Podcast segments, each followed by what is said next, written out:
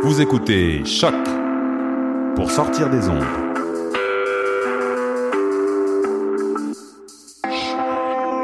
Podcast, musique, découverte.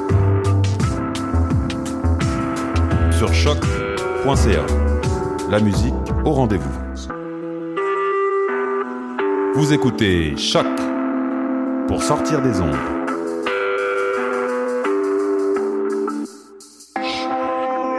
Podcast, musique, découverte. Sur choc.ca. La musique au rendez-vous. Les productions Nuit d'Afrique invitent tous les artistes de musique du monde au Canada à s'inscrire à la 11e édition des Silidor de la musique du monde. Ce prestigieux concours vitrine est une chance unique de vous faire découvrir et de remporter de nombreux prix. Vous avez jusqu'au 15 décembre 2016 pour soumettre votre candidature. Faites vite, les places sont limitées. Pour plus d'informations, www.silidor.com. Ça a commencé avec le Montignac. Après ça, il y a eu l'oriental puis l'occidental. J'ai aussi essayé le paléo, le 5-2, le californien, le Atkins.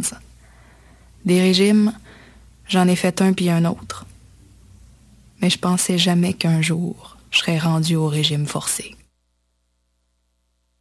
Le visage de la pauvreté change.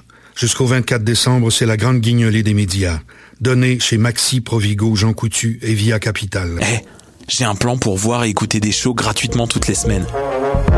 Le studio, c'est le podcast live de choc.ca. Toutes les semaines, retrouvez le meilleur de l'alternative musicale québécoise pour une session live et une entrevue. Vous pourrez suivre l'émission tous les mardis à 17h30 en vidéo direct sur le Facebook de choc.ca et en audio sur le site internet de la station. Et si vous avez manqué l'émission, pas de problème, retrouvez le studio sur nos plateformes podcast et en vidéo sur YouTube.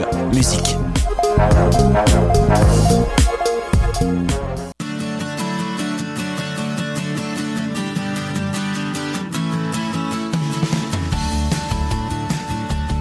Bienvenue sur les ondes de choc.ca. Vous écoutez Tendance Entreprendre, l'émission qui vous fera voir l'entrepreneuriat différemment. Entrevues, conseils et inspirations pour oser passer à l'action. Cette émission est présentée par le Centre d'entrepreneuriat EGUCAM et est rendue possible grâce à la participation de la Banque nationale, partenaire principal du Centre d'entrepreneuriat EGUCAM.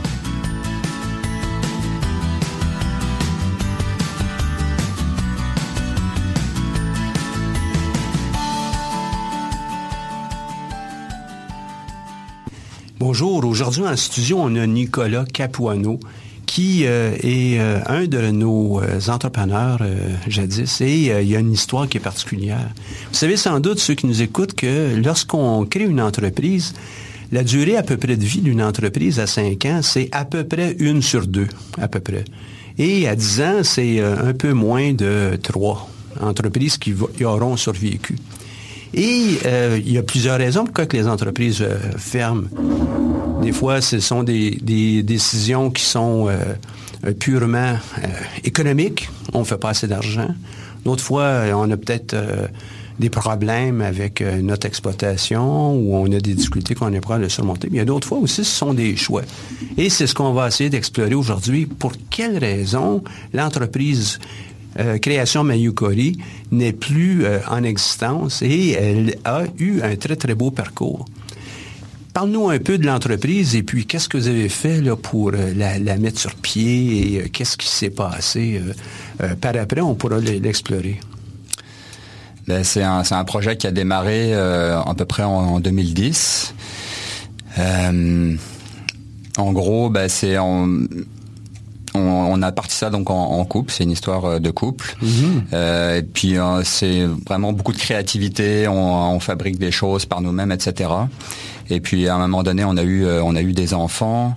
Et quand est venu le temps de, magasiner un oreiller pour pour nos, nos, petites filles, on s'est rendu compte qu'il y avait comme un manque sur le marché qu'il n'y avait pas beaucoup d'alternatives santé, design, etc.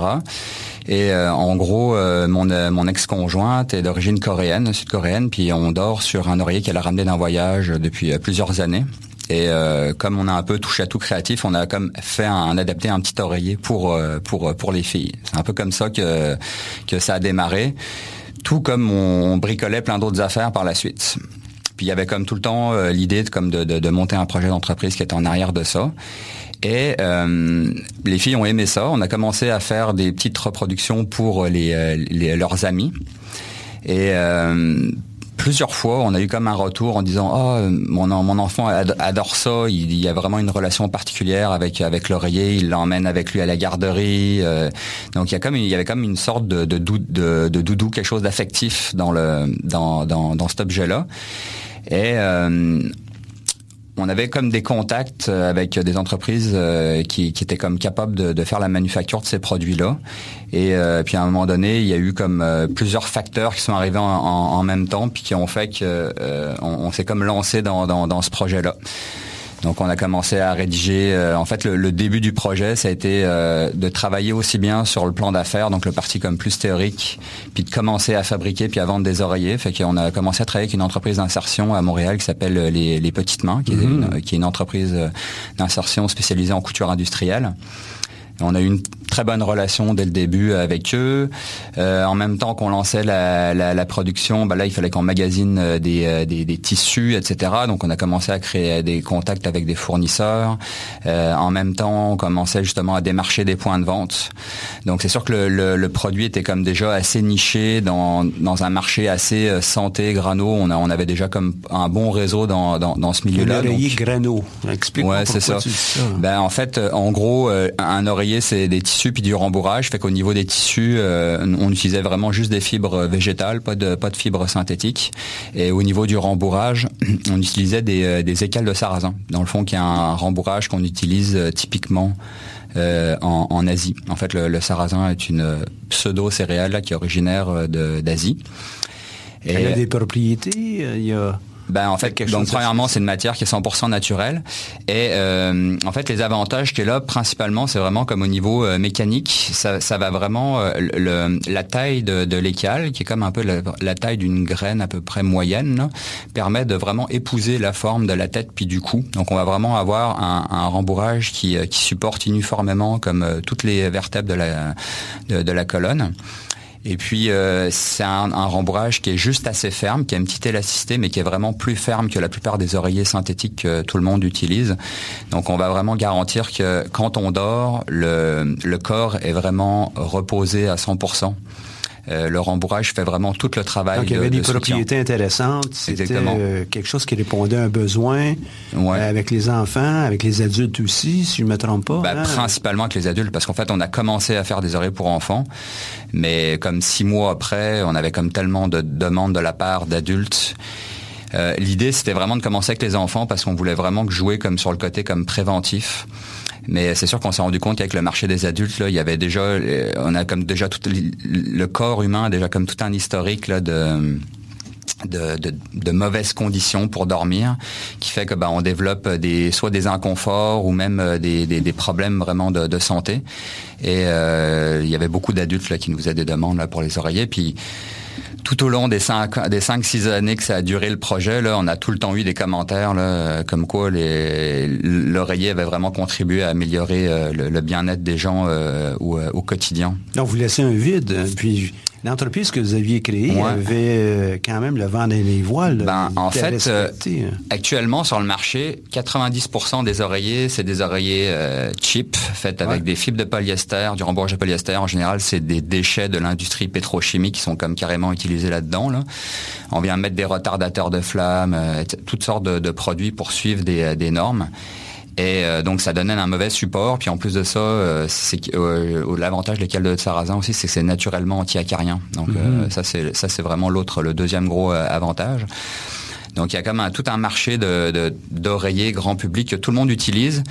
Puis ça fait mal le travail. Quand c'est trop tard, qu'on a un problème, ben là on se tourne vers des oreillers orthopédiques, qui sont des oreillers qui épousent la forme, qui sont plus fermes. Ils sont encore fabriqués avec des, des matières faites par l'homme. Ouais, exactement. Des matières euh, synthétiques, euh, mis à part le, latex, qui est peut-être le, au niveau euh, euh, qualité, là, qui était comme un peu l'équivalent de ce que nous on proposait. Mais là, on parle d'oreillers là qui sont. Mais là, on rentre dans, le secteur vraiment dans le côté comme plus curatif du produit. Puis les gens sont prêts à débourser 100, 200 dollars. Donc entre un oreiller à 20 dollars puis un oreiller à 200 dollars, nous on se positionnait vraiment dans le milieu. Puis on disait aux gens, attendez pas que ça soit trop tard. Prenez-vous en main tout de suite. Puis euh, c'est un peu dans, dans ce milieu-là qu'on qu'on se situait. Bon. Lorsque tu expliquais l'entreprise, j'avais l'impression de te revoir lors du concours 2009 du Centre d'entrepreneuriat où j'entendais pour la première fois, moi, une présentation qui portait sur des oreillers et vous vous êtes mérité à ce moment-là le deuxième prix. C'est suivi euh, par après d'autres euh, reconnaissances. Le, la bourse Jeune Promoteur, la bourse Pierre Pellado, vous avez gagné le troisième prix avec 20 000 en, en 2009. La bourse la Fondation euh, du maire de Montréal à l'époque, aujourd'hui on appelle ça la, la Fondation Montréal. Le lauréat euh, où vous avez été aussi euh, reconnu, c'est le, concours québécois d'entrepreneuriat, où euh, vous avez eu le prix coup de cœur. Il y a vraiment beaucoup de choses que vous avez fait. Pourquoi à ce moment-là, un, beau projet comme ça, vous y avez mis un terme, il s'est passé quelque chose? Ouais. Ben, en fait, dans la lignée de ça, peut-être trois années après que le projet a démarré, on est même passé dans l'émission Dans l'œil du dragon. Puis on a présenté euh, notre projet avec autant de vigueur et de détermination, si ce n'est plus que toutes les fois on a dû présenter notre projet pour tous les concours et mhm. puis les bourses là, que vous avez présentées. Et euh, les cinq grands entrepreneurs qui étaient devant nous étaient comme vraiment impressionnés par le projet. Chacun a eu, a eu euh, son euh, son, coup de cœur. Il euh, y en a qui ont vraiment comme trouvé qu'on avait comme un, branding, un positionnement ah là qui était vraiment comme très très bien défini, etc. Euh, bon, malheureusement, il y avait comme personne qui avait vraiment un intérêt ou qui avait comme un réseau vraiment là-dedans. Il y avait peut-être juste Daniel Henkel qui, qui, aurait pu être intéressé mais elle trouvait que le produit était comme trop de niche encore. Elle, cherchait des projets qui, allaient avoir un retour sur investissement beaucoup plus rapide que, que ce qu'on présentait. Euh, donc... Euh, et c'est pas toutes les entreprises. En fait, cet exemple-là, c'est pour dire que moi, je pense que le projet était vraiment comme coulé dans du béton. Euh, que ce soit du branding jusqu'au au service à la clientèle, comme tout était vraiment bien pensé. Euh, je pense que le, peut-être le point qu'on a peut-être un petit peu négligé et je pense sur lequel on a manqué de, de je dirais pas de chance, mais de concours de circonstances, c'est le, côté de la vente, de la distribution. Je pense que ça, c'était comme le point névralgique. On a essayé avec des représentants, avec des distributeurs, on a essayé au Canada, aux États-Unis, euh, en France parce que a travaillé avec une directrice artistique là pour monter un produit là que moi j'irai aucun aucune misère à vendre ce produit là euh, aux, galeries Lafayette à Paris ou dans n'importe quelle autre boutique qui de luxe euh, à travers le monde. Donc on a, investi beaucoup d'argent pour amener le, produit là, on y croyait on y croyait vraiment. Mais euh, je pense qu'on a comme pas rencontré la bonne personne au, au, au bon moment. Puis ça, on a beau pousser, euh, je pense qu'à un moment donné, là... On peut pas tirer sur une fleur pour la faire grandir non, vite. Non, c'est ça. Ça prend le temps que ça prend. Oui, exactement. Puis d'ailleurs, la raison pour laquelle, euh, un des facteurs qui a fait en sorte que pourquoi on a décidé de cesser les activités de l'entreprise, c'est parce qu'on avait un distributeur qui a vraiment vu le potentiel du produit. Je pense que dans toutes les personnes qu'on a rencontrées, les investisseurs, etc., là, je pense que c'est la personne qui a le plus capté le, potentiel du, du produit. Et euh, en fait, ça marchait pas vraiment avec lui parce qu'il demandait d'avoir un énorme inventaire, euh, de, de, de, beaucoup, un gros volume de, de pré-produits qu'on a en stock pour qu'il, parce que lui, s'il passait une commande, c'était comme des gros volumes. Puis euh, il y avait aussi le deuxième aspect, le, le, on avait de la marge, de la, difficulté à trouver de la marge pour tout le monde, là, on le sait bien, là, euh, fabriquer, avoir un point de vente, passer par un distributeur. ça, c'est quelque chose, c'est ça exactement, tous ces intermédiaires-là, ça fait que c'est pas évident parce qu'on part quand même d'un produit qui est fait de manière euh, socialement responsable avec des, des, produits de qualité, locaux, etc. Donc ça, on avait un peu de misère à trouver un juste milieu pour tout le monde là-dedans. Et en fait, il était intéressé à acheter l'entreprise. Puis euh, en fait, les autres conditions, ben ça faisait comme déjà quelques mois que je m'étais séparé avec euh, avec mon ex-conjointe, qui est donc la, cofondatrice de, l'entreprise. Euh, ensuite de ça, il y avait comme un bail commercial de trois ans qui arrivait à échéance. Puis là, il fallait se relancer pour un autre trois ans. Donc c'était comme une décision à prendre. Est-ce qu'on arrête ou on continue? C'était comme est-ce qu'on se relance encore pour là-dedans pour trois ans? Euh, Moi, le, le, aussi, je cacherai pas que le, le projet d'entreprise c'était comme une histoire comme commune que j'avais. C'était comme ça faisait partie du brand de l'entreprise et tout. Puis le le fait qu'il y ait eu cette séparation là, c'est pour moi c'était comme une manière de marquer aussi comme un, une coupure. Exactement. Et puis il y avait comme ce distributeur qui arrivait là.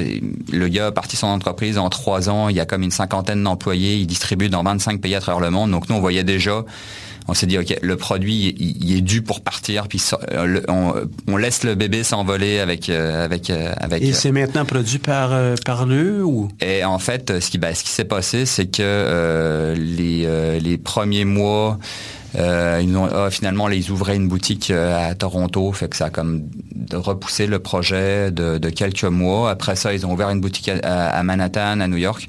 Fait que c'est allé toujours d'autres C'est ça. Puis euh, à un moment donné, là, les, boutiques s'étaient terminées, là, et ça, arrivait, il y avait comme un bilan euh, de leur année financière qui avait été fait, puis finalement, l'année d'avant a été comme justement un peu trop difficile pour eux. Puis finalement, le, tous les contrats étaient tout, tout était prêt, puis euh, finalement, ça s'est pas fait. Il manquait juste la, les, les, les, signatures, les signatures, puis ça s'est pas fait. Et puis c'est ça. Après ça, pendant pendant les deux années là qui ont suivi on a essayé de vendre, mais de, pas de manière euh, comme active. On a rencontré plusieurs fois des personnes, puis à chaque fois, il y a comme manqué le petit truc qui a fait que, un peu comme pour, euh, tantôt là, je parlais un peu de du point de bascule au niveau de la, vente, de la distribution. Euh, ça s'est pas fait là non plus. c'est ça. Il y a une vague qui arrive où on peut surfer. Il faut prendre cette vague. L'autre après va peut-être prendre plusieurs minutes, plusieurs semaines, mois, années dans le cas d'une entreprise évidemment. Euh, et puis, euh, il y a aussi des fois à l'occasion un phénomène d'usure. Il y a aussi d'autres projets de vie. Il y a des... Euh, oui, exactement. Ben, je pense que... moi, c'est ça. Ben, moi, moi c'est sûr que...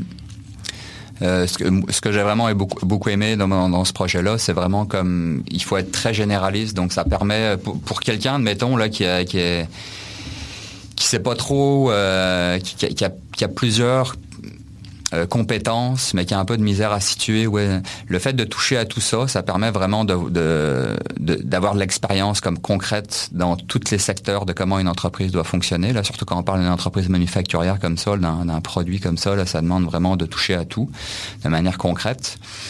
Fait que ça, permet vraiment de vraiment voir dans, dans, quel secteur on, euh, on, veut performer puis qu'on veut qu'on veut comme approfondir par, euh, par, par la suite. Moi personnellement, là, justement j'ai pris en, charge là tout le côté comme un peu marketing branding puis actuellement là je, je, suis comme travailleur autonome euh, là-dedans parce que c'est comme ça qui m'a comme le plus parlé.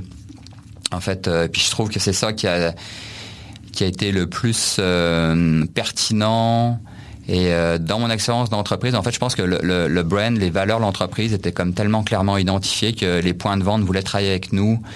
Euh, ils aimaient travailler avec nous. À un moment donné aussi des points de vente. Il y en avait quand même beaucoup. Hein?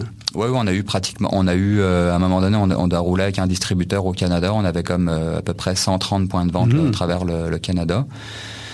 Et euh, les gens, surtout les gens, en fait, s'identifiaient beaucoup aux produits, à la marque, ils se reconnaissaient euh, beaucoup à travers Cette la marque que vous avez montée, les créations Mayukori, c'est ça vient d'où ça? Il y a une question de branding. Euh, il y avait la, couleur en tant que telle du produit, il y a quelque chose de spécial. Et le nom, ça, ça provient d'où ça?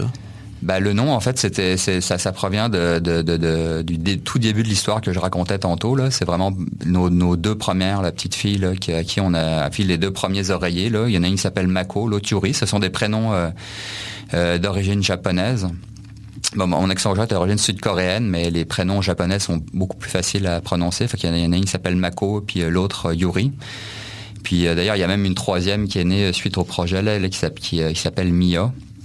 Donc euh, en fait le le, le, le nom c'est un peu pour leur leur, euh, leur, leur rendre hommage. Puis euh, le, le, brand qu'on le brand qu'on a donné à la compagnie, là, la marque, l'identité là, c'était vraiment axé sur des valeurs euh, qui nous tenaient à nous personnellement, mais aussi qu'on s'est rendu compte que de, plus en il y a de plus en plus tous les projets d'entreprise maintenant apportent des valeurs qui sont comme beaucoup plus humaines que ce qu'on avait l'habitude de voir euh, par, euh, par, par le passé. Là, je veux dire, tous les entrepreneurs qu'on a rencontrés euh, durant ces cinq années là, avaient tous un, un souci environnemental ou, ou, ou, social dans leur dans, leur mission, dans, leur, façon de faire. Mission, vision, valeur, c'était d'ailleurs au cœur même de votre présentation. On le sentait de long en large. On l'a senti aussi au moment où vous étiez venu pour la remise des prix. Euh, vous ne saviez pas si vous étiez pour gagner, mais quand même, euh, la famille était là. C'était vraiment agréable de, de vous voir. Oui, tout à fait. Maintenant, les entrepreneurs, vous n'êtes pas les seuls là, qui euh, vivaient une aventure, lancer quelque chose, et puis des événements de vie, des difficultés avec un réseau de distribution ou avec euh, la vente en tant que telle, un positionnement ou obtenir du financement.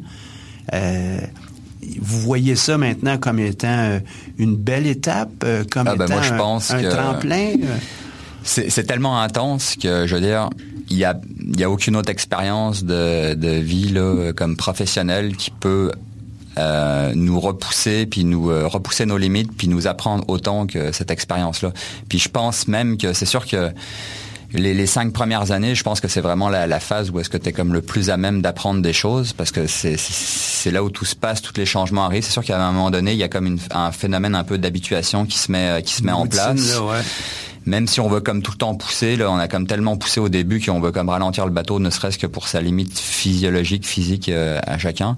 Fait que pour moi là, c'est je, je, je c'est une expérience qui est très très profitable. Puis euh, je, je, suis prêt à rembarquer euh, là-dedans n'importe quand mais en même temps, je c'est c'est pas non plus une, une nécessité. Je pense que quand le moment viendra puis qu'il y aura une idée de projet de de, produits qui refera surface, là, euh, je pense que, je serai prêt. Il faut savoir euh, euh, écouter un peu aussi ce qui se passe aux alentours de nous, parce que des fois, ça c'est aussi une des choses là, que, j'ai appris, c'est que des fois on veut comme pousser un projet, puis on on, voit que dans le timing, il y a des difficultés, des contraintes qui sont là, mais on, notre notre ego, il veut tellement comme mettre le projet en branle comme tout de suite. On tire sur On le pousse, puis dans le fond là, des, fois, non non, mais garde, attends quelques mois, attends des fois même quelques années.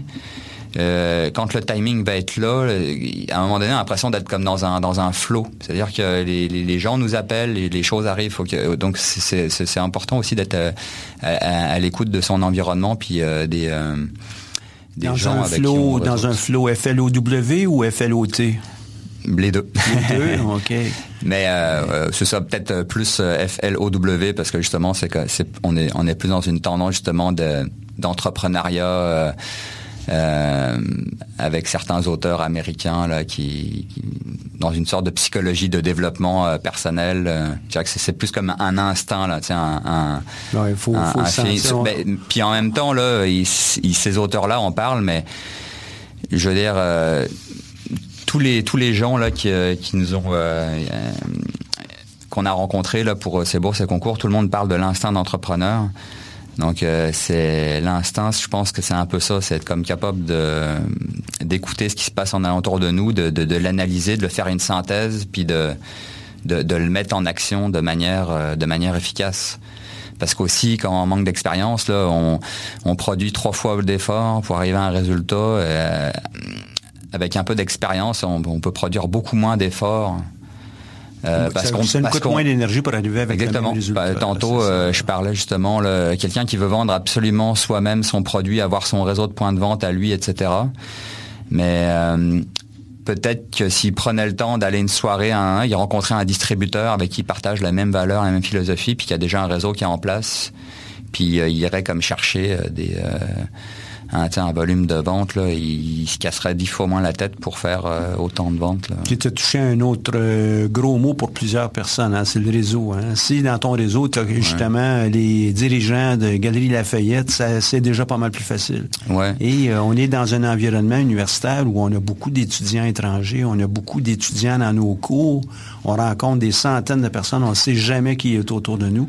Et le réseau est vraiment très important. Il faut, faut continuellement le développer. Puis des fois, quand on, a, quand on parle de réseau, on, a peut-être tendance à s'imaginer qu'il faut avoir des, faut avoir des relations avec des personnes haut placées dans les entreprises, etc. le, le, réseau, là, c'est vraiment euh, aller dans un événement de manière informelle, un événement qui nous rejoint pour nos valeurs, mais pas forcément qui va rejoindre le produit ou le secteur dans lequel on, on fonctionne. Puis des fois, c'est rencontrer des gens là qui ont pas forcément plein d'expérience, mais qui sont comme bourrés de talent, puis qui cherchent quelque chose au même moment. Fait que j'aurais tendance, ouais, j'aurais tendance à dire un, réseau là, c'est ça pas un réseau là de personnes haut placées, vraiment un réseau de d'événements mondains dans lequel on irait et c'est là des fois qu'on là où, on s'attend le moins de rencontrer une personne qui va comme pouvoir nous épauler que justement. Euh, Mais si on cultive bien notre réseau à l'intérieur de, surtout dans les programmes euh, universitaires, avec les centaines de personnes qu'on connaît autour de nous, si on les connaît vraiment, hein, donc il faut réseauter avec nos, collègues étudiants. Il y a quelqu'un qui connaît le portier des Galeries Lafayette, qui connaît le directeur de tel euh, secteur, qui connaît une autre personne, puis en dans trois, quatre, cinq contacts, on est capable de parler probablement avec je prends les Galeries Lafayette parce que tu l'as mentionné tantôt, mais ça serait vrai aussi pour à peu près n'importe quel type d'entreprise.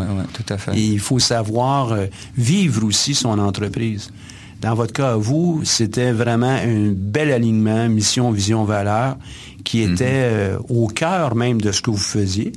Hein, l'oreiller en tant que tel, pour y avoir touché à quelques occasions, wow. Mhm. Euh, les couleurs, tout était intégré au niveau de votre branding. Euh, c'est ça. Puis il y avait aussi le côté, euh, tantôt on parlait du, du côté un peu euh, santé du, du produit, mais c'était comme très important pour nous de jouer sur l'esthétique, le ah design du produit. Puis on a été fiers de la, dernière, la dernière gamme, la d'oreiller adulte. Là, on a travaillé avec avec une designer d'origine suédoise qui, qui vit aux, aux États-Unis, qui avait un design qui correspondait vraiment à l'image de, de, la marque au niveau des couleurs, des euh, des, des, des, tissus, là, des, euh, donc on était vraiment comme content de, travailler puis de proposer un produit là, qui soit comme euh, beau et puis appréciable à, travailler avec. Tout le côté d'une fabrication sociale, comme tu l'as un peu mentionné tantôt, ça, vous donnait quoi de faire affaire avec les petites mains? ben en fait, premièrement, les, les, petites mains ont une, vraiment une très très bonne image euh, localement là autour de, Montréal, au niveau du gouvernement. Puis euh, je pense que au-delà des petites mains, euh, moi je moi je pense tu nous vraiment. parler des petites mains rapidement? Ouais, ben les, ben, c'est une entreprise d'insertion spécialisée en couture industrielle. Ils sont sur le boulevard Saint-Laurent, en face du parc Jarry, donc c'est très très pratique pour travailler. donc on travaille avec eux là, on, très facile d'approche, très très humain toute la flexibilité aussi, qui, la qualité, la qualité euh, qu'ils apportaient. Ils étaient comme capables de s'ajuster au niveau euh, des, des prix pour les délais de livraison. Euh, il nous faisait tout le temps des exceptions. Bah, c'était un, peu une relation d'amour qu'on avait avec euh, Monsieur Abdali qui travaille à petite main, avec et puis avec toutes les autres personnes aussi qui travaillaient sur le plancher. Et euh, c'est le fun d'aller là-bas, de rencontrer à chaque fois des, des personnes qui viennent, des femmes qui viennent de partout à travers la planète. Il euh, faut savoir que c'est des femmes magisteralement qui sont nouvellement immigrantes. Il y a à peu près 50-60 euh, pays euh, qui sont comme de, d'origine de femmes qui se retrouvent sur le plancher de production. Donc, à chaque fois, c'est, la rencontre, la discussion. Puis de voir que comme concrètement, là, quand, quand on parle d'impact socialement responsable, ben là, c'est il, est vrai, il est là. nous, on le voit, euh, on, le voit. Puis euh, je trouve que les, entreprises d'insertion au Québec, là, c'est vraiment un, très, très beau modèle d'affaires. Je pense que ça devrait être comme quelque chose qui devrait être de plus en plus encouragé. actuellement, on a un, gouvernement qui, tend à, couper dans ce genre de, d'économie-là.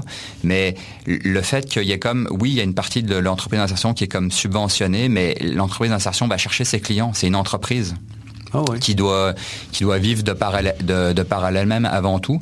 Et euh, je trouve que justement c'est un, un bon équilibre de justement euh, partenariat justement entre le, le public euh, et, et, et, le privé. Puis c'est vraiment une belle manière de d'insérer puis de les personnes même si elles travaillent pas non plus dans la couture elles-mêmes non plus à la suite de ça. Mais c'est vraiment comme une manière de, de, de, leur donner confiance de leur donner une chance de leur créer un tissu dis-moi euh, l'aventure que vous avez vécue, si tu avais un conseil à donner à des gens, puis ça peut être euh, qu'ils veulent le faire en couple ou qu'ils veulent le faire individuellement, mm-hmm. euh, qu'est-ce que tu leur donnerais, toi, comme conseil, à lumière de ce que tu as vécu? Ça fait quand même 2009 que vous avez gagné. qu'est-ce que je leur donnerais comme, comme conseil? je leur, je leur donne comme conseil de vraiment être, je reviens à ce que je disais tantôt, à, l'écoute de, soi. Je pense que quand le, quand l'impulsion, la, motivation de démarrer l'entreprise est là, on, le sent, puis on peut comme juste pas l'arrêter. Donc c'est vraiment être à l'écoute de ça. Et puis de, de, sentir quand le, dans l'environnement aussi comme tout ça, tout ça, tout ça est prêt, qu'il y a une belle, belle, belle maturité. Puis c'est vraiment de de pas se monter non plus une image de l'entrepreneuriat comme quelque chose d'inaccessible ou quoi que ce soit. C'est une expérience de travail. Euh, comme une autre et puis il faut vraiment la, saisir parce que et on a l'occasion dans ça aussi d'être vraiment heureux euh, aimer notre notre entreprise être en flot probablement plus souvent qu'autrement euh, malgré les difficultés, mais lorsqu'on a passé par-dessus un problème, je pense que c'est une, hein. c'est une expérience à vivre au moins une fois dans sa vie. je ah pense que euh, moi, je, je, me devais de, de, passer par là. T'es tanné, toi, pour être un entrepreneur? Euh, ben ça, ça, je pense que c'est un peu un cliché aussi. Je pense que Bon, c'est sûr qu'on parle pas d'une personne qui, veut juste avoir son travail à temps plein, puis qui est pas motivé. Mais je pense que tout le monde qui comme euh, qui a comme un un certain niveau d'éducation, une petite motivation. Euh, je pense que c'est accessible à, à, tout, à, tout, le monde, en fait. Même ceux qui n'ont pas de grand niveau d'éducation en passant, il y en a beaucoup qui ont cette Ouais, ouais, exactement. Euh, C'est vrai, je suis d'accord avec toi, on vient pas nécessairement au monde, c'est les gens qui veulent faire des projets. Ouais, je pense que ça grandit comme ça. Euh, puis des fois, c'est à 20 ans, des fois, c'est à 40, des fois même plus que ça. Fait que... Tu vas t'aventurer à nouveau, toi, dans une, dans une aventure entrepreneuriale? Ben, en fait, déjà, déjà comme travailleur autonome, je me, je me considère un peu euh, comme, euh, comme mon entreprise. Je démarche mes clients, mais je, là, je travaille plus dans les services, donc c'est beaucoup moins euh, pesant. Mais je, je continue à vivre, c'est-à-dire que je, je ma, ma, vie personnelle et tout est, est, comme gérée un peu comme une entreprise. Je pense que je me suis comme un peu imprégné de, de, de cette manière de penser dans ma, dans ma manière de vivre. Je l'avais déjà un peu avant, je pense, de manière un petit peu naturelle, innée. Mais euh, cette expérience-là, j'aime ça, avoir un, rêve dans ma vie là, qui est comme clairement identifié, savoir euh, d'où est-ce que je viens, c'est quoi mes valeurs. Euh, donc, j'ai comme mon branding qui me permet comme d'évoluer un peu dans mon dans mon cheminement.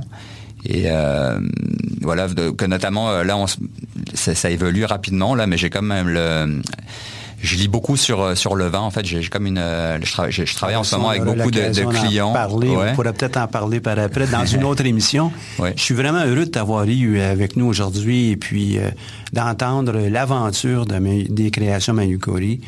de voir aussi que ben, c'est peut-être même pas un échec, c'est une aventure que vous avez vécue, c'est une avancée. On a appris, on a appris en continu, et puis tu te sens prêt, toi, peut-être à redémarrer quelque chose. D'ailleurs, tu déjà dans ça, mais il y aura peut-être euh, une suite à ça. Et c'est pas la fin du monde de dire, ben, on ferme boutique et puis on, va aller faire autre chose. Non, non, on apprend de nos erreurs. Merci. ben, je suis même pas certain que c'est juste des erreurs. J'ai appris beaucoup plus euh, de toi que de dire, ben, j'ai appris des erreurs. Non, des, des, fois peut-être des incapacités. Merci beaucoup d'avoir été avec nous autres aujourd'hui. Ben, merci de m'avoir invité. Merci beaucoup. Entrevue avec spécialiste. Aujourd'hui, on va parler de mentorat. Mentorat avec euh, Laurence euh, Veilleux, qui est directeur développement au réseau M. Laurence, mentorat, qu'est-ce que ça veut dire? On s'en occupe euh, de ça, comment puis où? Bonjour, ben, bonjour à toi, Michel, bonjour à, tous les auditeurs. Ça me fait plaisir d'être avec vous et de partager ce que c'est le mentorat. Mais en fait, euh, juste raconter une petite histoire euh, pour les passionnés d'Ulysse. Euh, vous savez, Ulysse s'en va en croisade, conquérir d'autres d'autres peuples, d'autres territoires. Et, il avait été convaincu par la, déesse Athéna, déesse de la guerre. Elle est aussi déesse d'autres choses, mais on va se concentrer sur, ce point-là à ce moment-ci. Et euh, ayant convaincu euh, Ulysse d'aller euh, à, se battre, conquérir d'autres territoires, ben, elle décide de faire la même chose avec Télémaque, le fils d'Ulysse, en disant ben, Tu devrais suivre les traces de ton père, machin, machin. Et Télémaque de dire Non, non, non, c'est à mon père que ça appartient, moi j'ai d'autres choses à faire et tout cela. Mais avant de partir, Ulysse a eu la sagesse de demander à son ami mentor, est-ce que tu accepterais d'accompagner mon fils, Télémaque, juste s'assurer que tout va bien. Puis s'il a des questions, quoi que ce soit à poser, qu'il puisse avoir quelqu'un de confiance avec lui. Mentor lui a donné deux conditions. oui, j'accepte, mais à deux conditions. De un, je le fais bénévolement. Et de deux, il faut que Télémac accepte que je l'accompagne. Bref, faire une histoire courte, Télémac accepte d'être accompagné par Mentor. Ça fait déjà un bout de temps que la déesse Athéna tentait de le convaincre, euh, Télémaque, d'aller rejoindre et suivre les traces de son père. Et voyant l'extraordinaire relation entre Mentor et Télémaque, qu'un matin, elle se transforme, c'est une déesse, hein, elle a tous les pouvoirs. Un matin, elle se transforme et euh, ça prend pas 15 secondes que Télémaque lui dit « Tu n'es pas mentor ». Ben voyons donc, je ne suis pas mentor. J'ai la voix, euh, j'ai la barbe, la toge. Qu'est-ce qui te fait dire que je, ne suis pas mentor? Ben, c'est simple. Depuis que tu es avec moi, tu n'arrêtes pas de me dire quoi faire et jamais mentor me disait quoi faire. C'est le fondement de notre programme de mentorat pour entrepreneurs au réseau M de la Fondation de l'entrepreneurship. Ah, c'est magnifique ça comme histoire. Et euh, aujourd'hui, euh, donc, tu me parles de fondement. Donc, ce sont les valeurs qui sont partagées par l'ensemble des mentors? Absolument. Euh, tous les mentors du réseau euh, sont accrédités. Ils sont plus en ce moment de 1980 hommes et femmes d'affaires partout au Québec. Mais nous sommes aussi en France, au Luxembourg, euh, en Ontario, en Alberta, au Manitoba. Et ils ont, pour être accrédités, ils doivent d'une part être acceptés par leur père, endosser les valeurs du réseau, qui spécifient qu'ils ne tirent aucun bénéfice de leur, leur partie au programme et suivre un atelier euh, d'initiation qu'on appelle euh, le mentorat Est pour moi, un atelier d'une durée de trois heures qui est donné par un mentor euh, aussi accrédité formateur pour partager son vécu, son expérience. On s'appelle, puis on comprend que le mentorat est un partage de vécu, est un partage d'expérience. Ce n'est pas une approche systémique ou une approche PNL. Puis attention, je ne dis pas là que ces approches ne sont pas bonnes. C'est complémentaire à tout cela. Et euh, en quoi est-ce que ça se distingue, ça, de coaching? Parce que moi, j'ai des gens, moi, qui accompagnent des entrepreneurs. Euh, c'est une relation de plus longue durée. C'est une relation euh, de personne à personne. vous savez, notre particularité à la fondation et au mentorat, c'est qu'on ne s'intéresse pas du tout à l'entreprise, mais à l'entrepreneur. Et on dit, il y a plein de voitures sur les routes en ce moment. Euh, malheureusement ou tristement, elles ne sont pas tous conduites par de, bons chauffeurs. Il y a aussi des moins bons chauffeurs. Alors, en, travaillant pour améliorer la qualité des chauffeurs, donc euh, la qualité des entrepreneurs, on pense, et les résultats nous le démontrent, qu'on double les réussites. On, augmente significativement les chances de succès en affaires des entrepreneurs qui sont accompagnés par un mentor. Donc, le mentor n'intervient pas sur l'entreprise, mais bien sur l'individu. Euh, c'est vraiment une relation objective Hein? Euh, une relation, euh, je dirais même désintéressée, dans le sens que le mentor n'en tire aucun bénéfice puisqu'il s'est engagé euh, avec un code de valeur, comme quoi il, ne peut pas en tirer de bénéfice. Et en même temps, c'est un bénévole, ce qui renforce plus l'objectivité de la relation. Euh, dans le sens qu'il n'y a aucune reddition de compte. Euh, le coach va plutôt mettre en place justement une approche systémique, une manière de faire pour atteindre des objectifs mesurables euh, dans le temps et quantitativement. Alors que le mentorat, c'est pas du tout cela. Et c'est vraiment au besoin du mentoré, de l'entrepreneur mentoré, d'échanger, de se faire challenger. Hein, le mentor n'est pas là pour lui dire quoi faire, mais plutôt pour euh, euh, l'écouter, lui poser les bonnes questions et lui faire euh, réaliser ce qu'il n'est pas en train de faire. Donc, dans un cas, on travaille sur l'entreprise avec son entrepreneur, dans l'autre cas, on travaille la personne en tant que telle comme homme, femme d'affaires et les amener pour être le plus autonome possible. Est-ce qu'on a euh, des mentors, même si on a 40 ans, 50 ans, ou il y a une fin à ça, puis c'est fini après? Non, au contraire, même nous, vous savez, le, programme a démarré à l'an 2000. La communauté d'intérêt, le réseau M, a démarré à l'an 2009. En 2005-2006, les mentors, voyant l'avantage concurrentiel de leur mentoré, parce que ce ne sont pas tous des retraités, hein, il, y a, beaucoup de mentors qui sont des, entrepreneurs actifs. Hein. Et voyant l'avantage concurrentiel de leur mentorie, d'être accompagné par une personne qui n'est pas un membre de la famille, ni un employé, ni un consultant, mais une personne bénévole, euh, ben, c'est moi aussi, je veux être mentoré. Alors, nous, d'un point de vue éthique, à ce moment-là, ce qu'on a décidé de faire, c'est OK, tu vas être mentor dans une cellule A et tu seras mentoré dans une cellule B. La cellule étant le groupe de mentors et de mentorés, afin de protéger la confidentialité des échanges, parce que tout ce qu'ils disent entre eux, c'est confidentiel et euh, de part et d'autre. Et puis, euh, on s'engage aussi à ne pas faire affaire, hein, la, relation qui, on ne peut pas en tirer bénéfice pour être, le mettre dans des mots que nos entrepreneurs vont comprendre, là, ou vont saisir tout de suite. Le mentor ne fait pas affaire avec euh, le mentoré. Il s'engage à ne pas le faire, et le contraire est vrai aussi. Exactement. D'ailleurs, ils vont signer un code éthique entre le mentor et le mentoré qui spécifie justement les, règles du jeu. Hein. Puis effectivement, nous, dans, la posture mentorale, euh, le mentor ne peut pas investir dans l'entreprise euh, de son mentoré.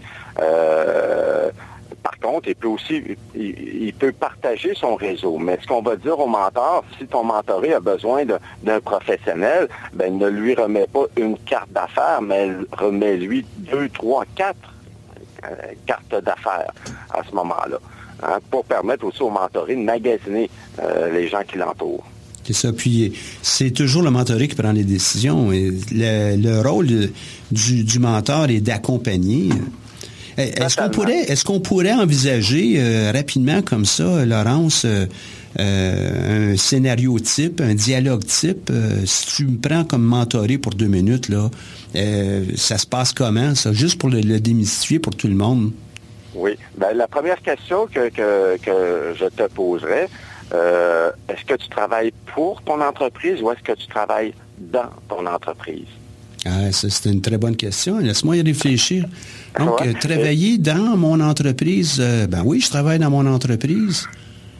OK, tu travailles dans ton entreprise et euh, est-ce que tu crois qu'en travaillant dans ton entreprise, ça va lui permettre de croître, de se développer, d'atteindre d'autres sommets, d'autres objectifs que par rapport à travailler pour ton entreprise?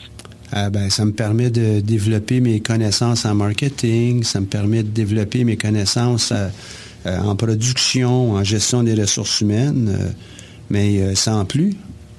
Sans plus. Parce que tu vois, ce qu'on observe, ceux qui travaillent dans leur entreprise sont, sont ils deviennent isolés. Ils deviennent étouffés par la tâche. Ah, OK. Ah. Par rapport à ceux qui travaillent pour leur entreprise, afin de leur, de, leur permettre de se réaliser pleinement. Et c'est un, des avantages d'avoir un mentor, c'est de les décoller de l'arbre, leur faire voir la forêt et en même temps de leur faire réaliser qu'il y a certaines tâches euh, moins plaisantes à faire dans le quotidien de l'entrepreneur qui serait peut-être préférable de déléguer à d'autres ressources. Donc, il peut avoir une approche euh, euh, philosophique face à comment on regarde l'entreprise, puis après ça, ben, fournir à l'occasion, peut-être pas des outils, mais des, des, façons de voir différemment l'entreprise, c'est ça? Tout à fait. Ben, tu vois, je vais faire une analogie. Euh, est-ce que tu travailles pour ton bateau ou est-ce que tu travailles dans ton bateau? Euh, je pense que si tu travailles dans, mhm. ton bateau, tu n'auras même pas le temps de larguer les amarres. Puis tu n'as hein, même pas le temps de, diriger le bateau à bon port. Là. exactement. exactement. Alors, alors que si tu travailles pour, ben, tu vas souhaiter qu'il vole sur toutes les mers et les océans de cette planète. C'est ça.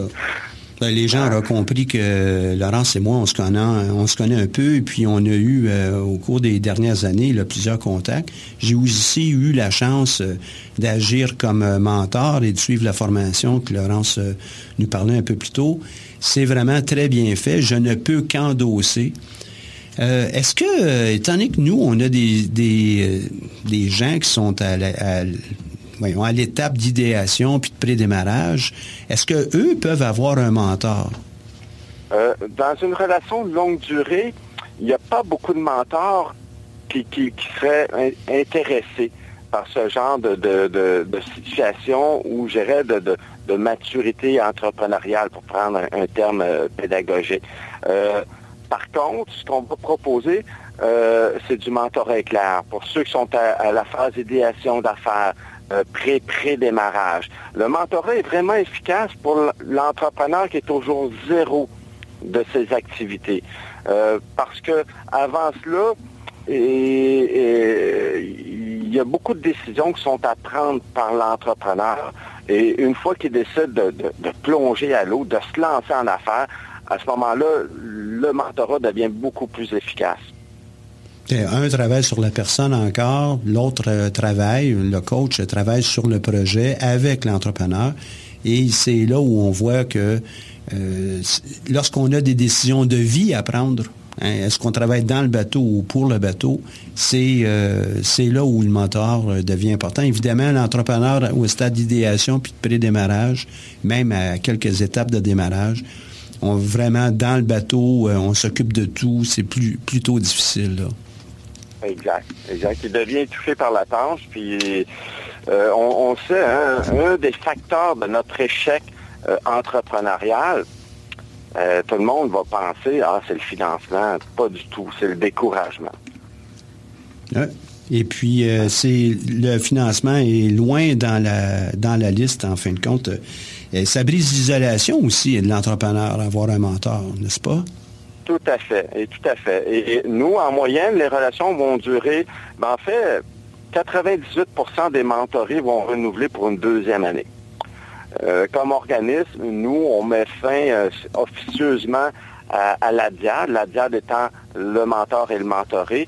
Après, après 24 mois, on met fin. Mais on sait très bien, euh, puis toi, Michel, tu peux en témoigner, il y a encore des mentorés, des ex-mentorés que tu côtoies encore aujourd'hui, peut-être à moindre fréquence, mais la, relation qui s'est développée entre vous euh, s'entretient toujours et se maintient toujours. puis j'aimerais qu'on parle ensuite euh, du, mentorat euh, au sens plus large, pas juste pour les entrepreneurs. On pourrait le faire dans, quelques minutes. Mais toi, tu dis donc après, je connais les réponses, on s'entend loin. donc après deux ans, on met fin. Pourquoi on met fin à la relation? Bien, certains mentors ne, souhaite pas devenir une béquille ou de créer une dépendance euh, du mentoré. Euh, d'ailleurs, nous, au renouvellement euh, de l'an 1 à l'an 2, on va proposer au mentoré s'il souhaite avoir un autre mentor. Et s'il souhaite avoir un autre mentor, c'est aussi au mentoré de dire à son mentor numéro 1, bien, écoute, je vais poursuivre pour une autre année, mais j'ai demandé un autre mentor. Ça fait partie du savoir-être entrepreneur. Hein. Et euh, et c'est pour ça que nous, euh, c'est ça. Ben, il y a plusieurs écoles de pensée. mon hésitation vient justement que euh, nous sommes dans un système d'apprenants et on grandit nos bons coups et moins bons coups. et on se veut surtout, surtout de se rattacher au fondamental de l'entrepreneuriat, qui est de satisfaire un besoin. Alors, on se veut être très à l'écoute des besoins, oui, des mentors, mais surtout des entrepreneurs mentorés. Et euh, je ne peux que être d'accord avec euh, la façon dont tu le présentes et puis avec euh, cet élément de durée. À un moment donné, on vient qu'on tourne autour des, mêmes éléments, puis il faut se renouveler, il faut aller chercher du conseil ailleurs. Conseil, c'est un grand mot. Il faut aller chercher des questions différentes d'ailleurs. J'aime pas avoir utilisé le mot conseil et avoir un autre mentor, un autre point de vue, une autre approche aussi jusqu'à un certain point. Ça nous permet ça d'entrevoir la même entreprise, la même personne, euh, oui, le même entrepreneur avec euh, peut-être une croissance qui est différente. On pourrait interchanger A et B, B et A plus tard, B avec C plutôt plus tard. Ça va vraiment faire une grande différence dans, la croissance de l'entreprise puis euh, de l'entrepreneur. Et en plus, et en plus, on ne jumelle pas par secteur d'activité économique, mais plutôt par affinité. Et c'est ce que nos doctorants universitaires vont appeler la créativité entrepreneuriale. Hein. Euh, d'ailleurs, on dit, si votre mentor, après six mois, ne comprend pas ce que vous faites comme entrepreneur, il y a peut-être un problème. Hein. Et là, à ce moment-là, le, système d'accompagnement autour, l'écosystème entrepreneurial, on va travailler ensemble afin de vous aider à, préciser euh, c'est quoi, votre offre, c'est quoi votre produit, c'est quoi votre service, euh, parce que ça semble compliqué. Et donc, toi, puis c'est un bon point que tu viens de soulever. Donc, si je suis euh, un entrepreneur dans le domaine, euh, je fais des sites web euh, pour toutes sortes de clients, ça ne sera pas nécessairement quelqu'un qui a déjà fait des sites web qui va être mon mentor. Exactement. Et d'ailleurs, si on fait cela, on, on, augmente les risques de tomber dans le savoir-faire. Et de tomber dans le coaching plutôt que du mentorat. Exactement. Et, c'est assez magique, je dirais, j'oserais dire, ce qui se passe dans la relation quand on, quand on éclate euh, quand, on, quand on parle de briser l'isolement, c'est carrément cela, c'est briser le silo. Hein? Euh, d'avoir un mentor qui arrive d'un tout autre secteur d'activité économique par rapport au mentoré. Euh, ceci étant dit, on va nuancer. Euh, si, le mentoré est en vente au détail, oui, on va, on va se permettre de retracer, recruter un mentor la vente au détail, mais ils ne vendront pas les mêmes affaires. Hein, ils ne sont pas dans, le même créneau d'activité. Et en même temps, euh, je tiens à préciser que le mentor choisit son mentoré et le mentoré choisit son mentor. Euh, le programme, le réseau, c'est pas imposé. Là. Exactement. Ça prend vraiment du volontariat des deux parties pour que cela fonctionne. Ça prend un minimum d'atomes crochus. Il euh, faut sentir qu'une chimie va pouvoir se développer puis qu'on va être ouvert de part et d'autre aussi. Hein? Exact, exact. Et, c'est ce qu'on appelle la phase d'apprivoisement. Hein? On va dire, tant au mentor qu'au mentoré, euh, donnez-vous la chance d'une ou deux rencontres euh, avant de confirmer si diade a, la diade étant la relation mentor-mentoré. Euh, mais dès le jour 1, et même aujourd'hui avec la, plateforme que nous allons déployer dans les prochaines semaines, euh, le code éthique est signé dès le début de la démarche afin de protéger la confidentialité, soit des projets ou des discussions préalables qu'il aurait pu y avoir. Donc, je ne peux pas me promener, moi, pour dire, ah, ben là, telle personne, c'est ma mentorée, c'est mon mentoré. Je ne peux pas faire ça à moins que votre mentoré vous a donné la permission de le faire. Parfait. Donc, on est capable de se garder une petite gêne. Hein? On se fait aider comme euh, entrepreneur. Il y en a qui sont fiers, il y en a qui ils veulent garder ça secret, ça va être gardé secret. Absolument. Mais je vous dirais, euh, il y a beaucoup de partenaires euh, qui nous disent que si la personne qui vient nous demander du financement nous dit qu'elle qu'elle a un mentor du réseau M, bien on va mettre son dossier au-dessus de la pile. Ah oui, il peut avoir des avantages aussi avec euh, le mentorat comme ça. Mais les chiffres nous démontrent, euh, vous savez, on, a une statistique euh, qui date de, je, pense qu'elle a été refaite par le, le MESI aujourd'hui, le ministère de l'Exportation, Sciences et d'Innovation, et, qui, qui, disait, elle, a été faite, revalidée en 2010, juin 2010, qu'un euh, entrepreneur sur deux va passer le cap des deux ans. Trois entrepreneurs euh, sur dix vont passer le cap des cinq ans. Euh, si l'entrepreneur accepte d'être accompagné par un mentor, on augmente à 7 sur 10 qui vont passer le cap des cinq ans. Alors, pour un banquier ou quelqu'un qui prête des sous, on s'entend qu'il double les chances de succès de sa mise. Hein? Et puis, pour, euh, il faut le voir aussi du point de vue de l'entrepreneur. L'entrepreneur, lui, il augmente euh, significativement ses chances de succès, augmente significativement sa compréhension de ce qu'il peut faire, ce qu'elle peut faire dans son entreprise. Euh, la place vraiment aux commandes plutôt que dans, la salle des machines. Puis je sais pas qu'on n'a pas besoin d'avoir quelqu'un dans la salle des machines, mais on a besoin vraiment du capitaine ou de la capitaine qui dirige le bateau, pour prendre l'image que tu avais tantôt. C'est vraiment très important. Puis ça, c'est une grande différence avec les entreprises pour beaucoup qui réussissent par opposition à les entreprises qui font euh, peut-être juste végéter ou euh, juste survivre. Exactement, exactement. ils voient les horizons autrement. Hein. Vous savez, le fameux adage, euh, il est collé sur l'arbre, il ne voit pas la forêt, ben, le mentor va te décoller de l'arbre, te faire voir la forêt. Et en même temps, au niveau démarrage, ben, on, s'est fait dire par les entrepreneurs, ben là, je suis devant la forêt, je passe par où? Ben, effectivement, un mentor peut, vous aider, vous accompagner à choisir le meilleur des sentiers selon le cheminement que vous avez à faire dans votre, dans Donc, projet. Le, mentor va me dire quel... Euh, puis je te tends pas un piège, euh, Laurence. Euh, le mentor va me dire quel chemin prendre? Non, le mentor va te faire réfléchir sur quel chemin que tu devrais prendre selon, selon ton besoin, selon, selon, où est-ce que tu es rendu dans ton cheminement. Le mentor te dira jamais euh, prends à gauche ou prends à droite, mais va plutôt te faire réfléchir Pourquoi tu prendrais à gauche et non pas à droite? C'est ça. Puis on fait ça à travers une série de questions. Elles ne sont pas nécessairement balisées, mais en posant les questions, on dit ben, qu'est-ce que tu ferais dans telle situation? Qu'est-ce que tu vas examiner? Comment tu vas l'examiner? Euh, quelles sont les informations que tu as besoin, les faits ou les analyses? Ben, est-ce que tu as tout ça en main? Puis un coup tu l'as, ben, peut-être que tu vas être en mesure de prendre la décision. Sinon, ben, retarde un peu, regarde à nouveau, ramasse l'information.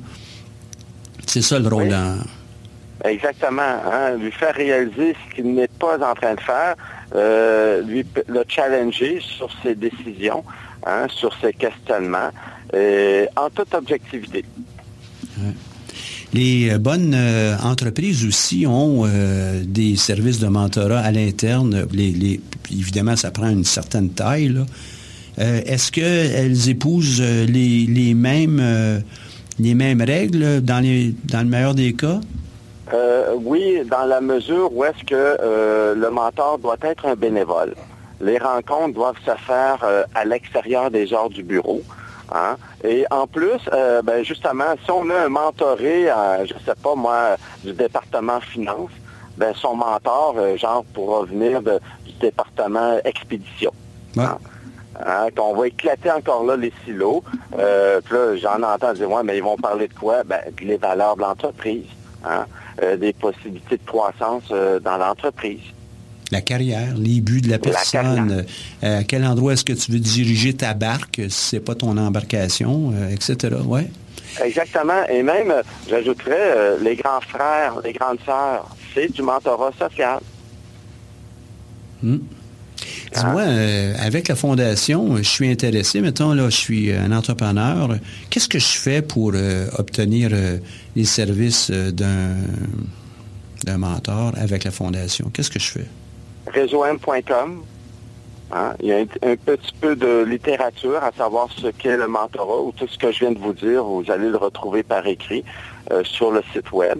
Et vous avez un formulaire devenir mentoré. Euh, au-delà des, questions euh, sociodémographiques, l'idée, c'est de vous connaître le plus rapidement possible pour trouver le, meilleur mentor. Euh, pour vous. Donc, il va y avoir des questions sur votre cheminement, votre vision, court terme, moyen terme, votre ambition et tout cela, afin de, de, mieux vous connaître et de vous proposer le meilleur des mentors possibles. Donc, je n'aurai pas à faire le tour de l'ensemble des mentors pour euh, en avoir un. Vous allez faire un peu un travail de, de, matchmaking un peu. Exactement. Puis on va aussi euh, encourager la proximité. Hein, parce que euh, oui, vous pouvez avoir une conversation téléphonique avec votre mentor. Oui, vous pouvez avoir un courriel ou deux. Oui, vous pouvez un temps faire un Skype avec votre mentor mais on encourage beaucoup les rencontres de personne à personne. Hein. Vous savez que le non-verbal, hein, c'est 90% de la communication. Oui, oui. Donc, je vais être obligé de, rencontrer le mentor une fois de temps en temps. Je vais être obligé de, payer un café, un déjeuner, un lunch. Euh. Non, du tout. Et on l'encourage pas. Euh, en fait, si vous allez prendre un café, c'est chacun paye sa facture. Hein. Euh, il n'y a pas de, de, de, gâterie ou quoi que ce soit. C'est vraiment chacun pour soi et les mentors sont formés pour cela. Euh, euh, on va aussi suggérer un terrain neutre. dépendant où, où, vous êtes situé géographiquement, les rencontres peuvent se faire dans un centre d'entrepreneuriat universitaire, peuvent se faire chez un partenaire PME Montréal, peuvent se faire. il y a beaucoup de, on, se veut être facilitant pour euh, les rencontres. Mais je vous dirais, a priori, euh, euh, c'est très tôt le matin pour les lève-tôt. Hein. Vous savez, hein, la ville appartient aux lève-tôt. Et ça se fait avec un, tout le monde, à l'occasion, va prendre un petit café hein, au, café et puis chacun paie sa facture. Puis les rencontres durent en moyenne une heure, 90 euh, minutes. Mais c'est vraiment, euh, rendu là, c'est le mentor et le mentoré qui déterminent la fréquence et le lieu des rencontres. Fréquence suggérée, c'est de? Euh, nous, on, parle d'une rencontre mensuelle. OK, ça va. Il y avait cette clinique... début... pardon? Ah, vas-y, c'est sûr qu'au début, il va peut-être avoir plus de rencontres pour qu'on se connaisse, puis après ça, ben, on va avoir une vitesse de croisière, c'est ça? Totalement. OK. Laurence, merci beaucoup d'avoir été avec nous euh, ce, matin. J'ai euh, beaucoup apprécié. Je suis content de te reparler à nouveau et puis euh, on pourra collaborer sur plusieurs choses. Mon plaisir et n'hésitez pas, hein, faites-le pas pour nous, mais faites-le pour vous. Et on a besoin d'entrepreneurs. Ah, tout à fait, je suis totalement d'accord avec toi. Et puis, il n'y a pas d'âge pour arrêter d'avoir un mentor. On a toujours besoin de réflexion. Merci encore beaucoup et à la prochaine. Cette émission est rendue possible grâce à la participation financière de la Banque nationale, notre partenaire principal. Leur appui nous permet d'avoir cette émission, de même que